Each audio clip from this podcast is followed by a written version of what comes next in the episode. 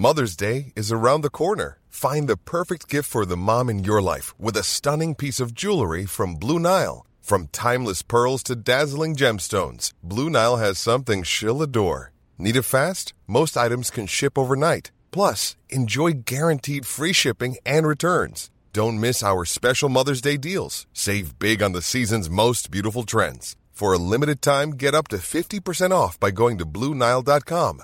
That's Bluenile.com.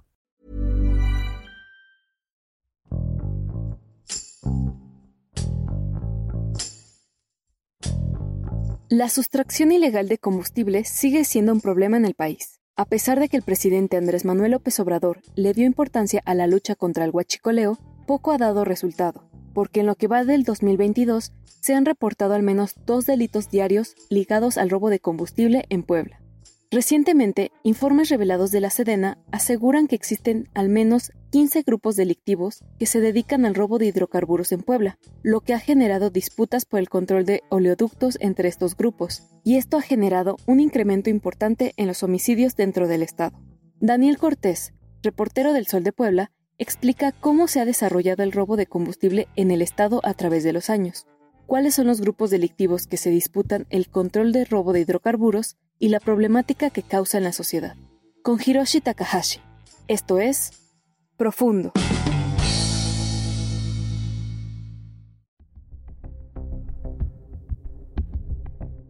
Les habla Daniel Cortés, soy reportero del periódico El Sol de Puebla y vamos a platicar sobre el robo de hidrocarburos, delito pues también conocido como huachicol, Definitivamente esta actividad tiene bastantes años ya ocurriendo en el estado de Puebla y pues en muchos estados del país. Particularmente eh, pues aquí en el estado eh, pues se sitúa este tramo. En el caso del gas LP pues circulan varios ductos, ¿no? Al igual que de gasolinas en ese sentido. Eh, hay una zona, una franja muy específica que actualmente se conoce como el Triángulo Rojo esta pues zona eh, pues sí tiene muchísimo que ver con eh, por dónde pasan estos ductos, ¿no? En el caso del de, gas LP, pues ese es el ducto justamente eh, Cactus Guadalajara de Petróleos Mexicanos. Son estos municipios justamente Echolac, Tecamachalco, municipios por donde cruza este, este ducto. La actividad de huachicoleo definitivamente se incrementó durante la última década. Lo que sabemos es que esta actividad pues sí tiene muchísimo que ver con eh, la perforación de ductos, ¿no? Que, que atraviesan por esta zona. Y no solo es la perforación, desde luego también es el transporte, ¿no? La venta finalmente de este producto y bueno, lo que ello conlleva, ¿no? Que es la protección o el resguardo de, los combustibles. Entonces, sí muchísimo, eh, pues esta actividad se acentuó durante la última década también un poco con, eh, pues esta parte de la guerra contra el narcotráfico, ¿no? Entonces, sí, esto definitivamente eh, derivó en la creación de ciertos grupos dedicados al robo de hidrocarburos en Puebla, pero a su vez, pues no hay que olvidar que en Puebla también hay presencia de cárteles pues de incidencia nacional, ¿no? Tenemos el caso, por ejemplo, del cártel Sangre Nueva Z, tampoco tiene bastante tiempo, digamos, sus orígenes, mejor dicho, durante la última década, y también la presencia del cártel Jalisco Nueva Generación, por ejemplo, no está descartada en Puebla.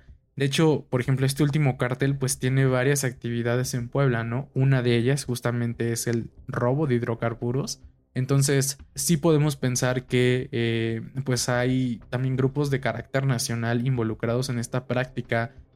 Una de las cosas que justamente se pudo recabar a raíz de esta filtración de documentos que pues hizo la organización, bueno, la agrupación de, hackers eh, activistas de Guacamaya, a los que pudimos tener acceso, pues justamente fueron estos reportes elaborados por eh, el ejército mexicano a través de la Secretaría de la Defensa Nacional, pero también con eh, pues apoyo de la Guardia Nacional, ¿no? En estos reportes, con información hasta 2020, pues encontramos que había 15 grupos mantienen sus estructuras vigentes en 18 municipios. Lo que se estableció en estos reportes de inteligencia militar pues justamente es que todos ellos se situaron en esta zona del Triángulo Rojo y de la zona metropolitana justo de la capital del estado. Entonces en 18 municipios es donde se situaron. Lo que encontramos en estos reportes es justamente pues la intensidad, ¿no? de la actividad del huachicoleo en esta zona del estado. De forma concreta se enlistan estos grupos eh, se dedican a otro tipo de actividades ilícitas, desde luego, en diferente medida. Entonces, pues digamos, en la zona metropolitana de Puebla capital, en los municipios de Amozoc, Coronango, Huejotzingo, que es donde está el aeropuerto, San Martín Texmelucan, San Salvador el Verde y desde luego Puebla capital, en esta zona nada más se encontraron 10 agrupaciones pues como responsables de, de, generar pues este robo de combustibles, ¿no? El huachicol. Aquí los grupos dedicados a esta actividad son las bandas de los cuijes, los tarzanes, los pelones, los oaxacos, los villegas, los otones, los marranos y particularmente las células delictivas de eh, el bucanas, la loba y pues el loco Telles, ¿no? Es importante pues decir que todas estas bandas pues sí tienen como un historial de generar distintos niveles de violencia, ¿no? Eh, en este reporte se hace como hincapié en que son están dedicadas al robo de, combustibles, ¿no? Al huachicol. Pero bueno, es importante decir que el huachicol en general tiene diferentes repercusiones en la sociedad. Quizás el más evidente o la más evidente pues es el, la pérdida de recursos al erario principalmente y creo que esto es importante porque definitivamente sí tiene un, un impacto sobre eh, la economía nacional, ¿no? Este robo de combustibles que al final del día pues se traduce en pérdidas para el país. Pero, ¿qué es lo que pasa en el día a día? cómo la gente hace su cotidianidad, vive su cotidianidad bajo este tipo de actividades. Creo que sí es importante decir que la gente que regularmente pues convive de forma muy cercana a, a esta situación, pues ya está normalizado en primer lugar. Y es una normalización, pues si algo forzada, ¿no? Definitivamente la gente está todos los días viviendo con la incertidumbre de que algo vaya a suceder. Digo, no hablemos solamente de los riesgos que provoca, pues, eh, la ordeña de ductos, ¿no? Que lo hemos visto, ¿no? este mismo año en Amozoc lo vimos, esta explosión justamente no solamente se trata del riesgo, eh, pues digamos, de protección civil, sino también de la seguridad, ¿no? Creo que uno de los casos, pues por decirlo más relevante de los últimos años, justamente ocurrió en 2017 y es una de las bandas que actualmente opera en la capital del estado, la de los Cuijes. Esta banda se hizo más relevante durante 2017 porque a la banda se le adjudicó la responsabilidad de una masacre ocurrida en el municipio de Huehuetlán el Grande. En este episodio murieron nueve personas. Y esto es importante porque, de acuerdo con reportes oficiales, el motivo del ataque de esta banda a estas nueve personas se debió principalmente a la disputa por el huachicol en esta zona del estado sí estamos hablando de niveles de violencia eh, pues bastante altos, ¿no? Que, se registran a raíz de estas actividades, ¿no? Esto sucedió tan solo en 2017, pero definitivamente eh, pues hay bastante historial, ¿no? Con estos grupos. Por ejemplo, el de los Tarzanes, pues también fue responsable en 2018 de, de una fuga de gas en la colonia Villa Frontera que justamente se ubica pues muy cercano a la franja con el estado de Tlaxcala sí es importante decir esto porque no, no se limita al robo de hidrocarburos. Esto definitivamente, eh, indudablemente afecta a la población.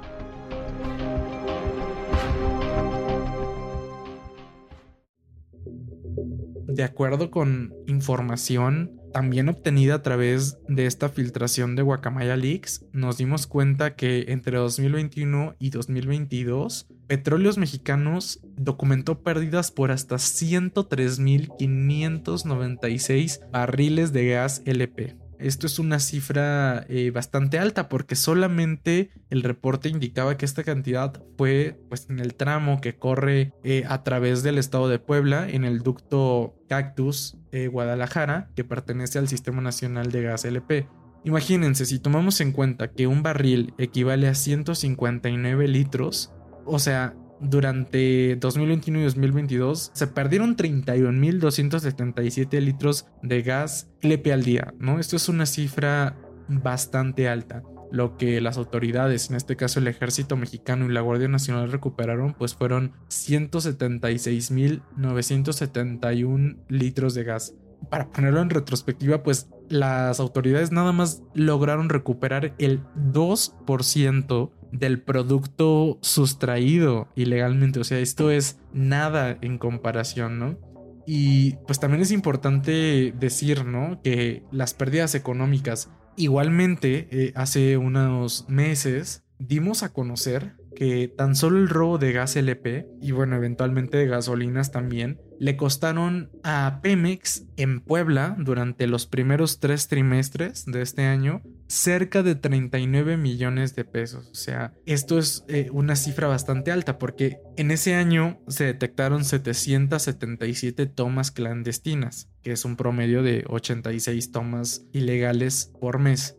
Entonces, hicimos el cálculo de estos 39 millones de pesos y por incidente, por toma clandestina, el erario destinó 50 mil pesos. Digo, eso le costó a Pemex directamente, pero también el, robo de gas no se limita a pues, perforar ductos. También documentamos que el estado de Puebla pues ocupa el primer lugar en robo de pipas de gas en todo el país.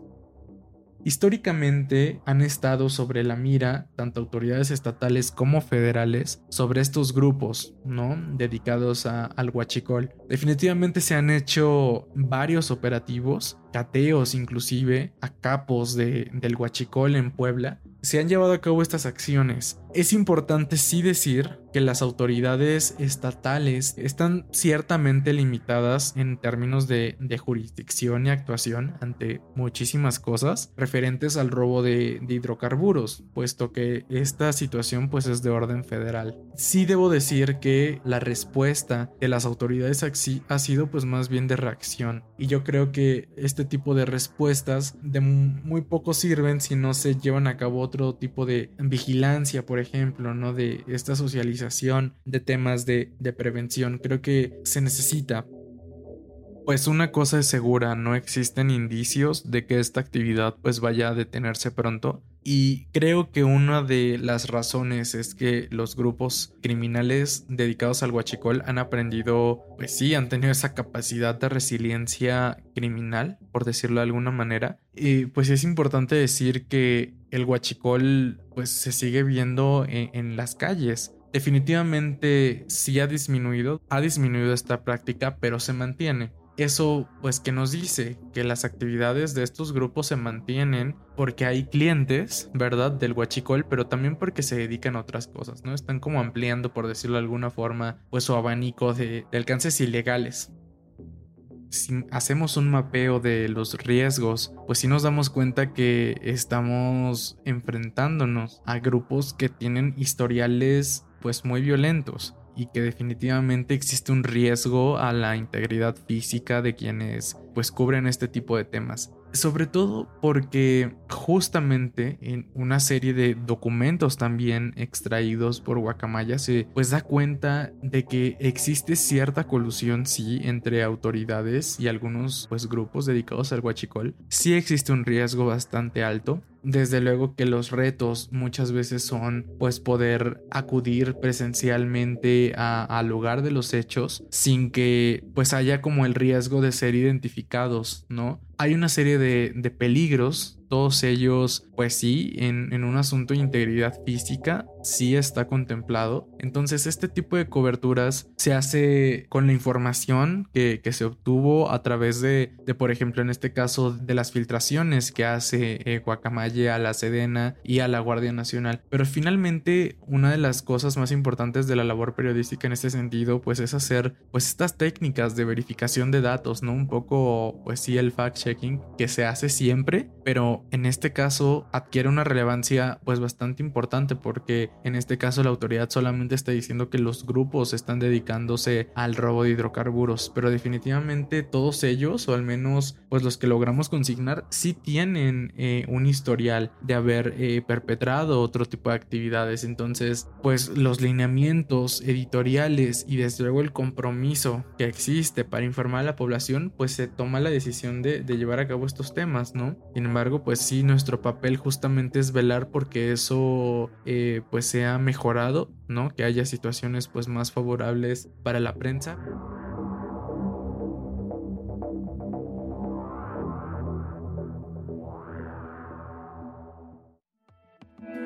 Te invitamos a suscribirte a nuestro podcast a través de las plataformas de Spotify, Apple Podcast, Google Podcast, Deezer y Amazon Music, para que no te pierdas ningún episodio. También nos puedes escribir a podcast.om.com.mx o en Twitter podcastom.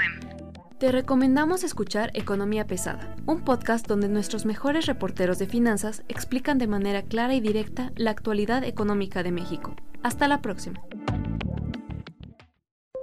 Esto es Profundo, un reporte a fondo de la Organización Editorial Mexicana. A lot can happen in the next three years. Like a chatbot may be your new best friend. But what won't change? Needing health insurance. United Healthcare Tri Term Medical Plans are available for these changing times Underwritten by Golden Rule Insurance Company, they offer budget-friendly, flexible coverage for people who are in between jobs or missed open enrollment. The plans last nearly three years in some states, with access to a nationwide network of doctors and hospitals. So for whatever tomorrow brings, United Healthcare Tri-Term Medical Plans may be for you. Learn more at uh1.com.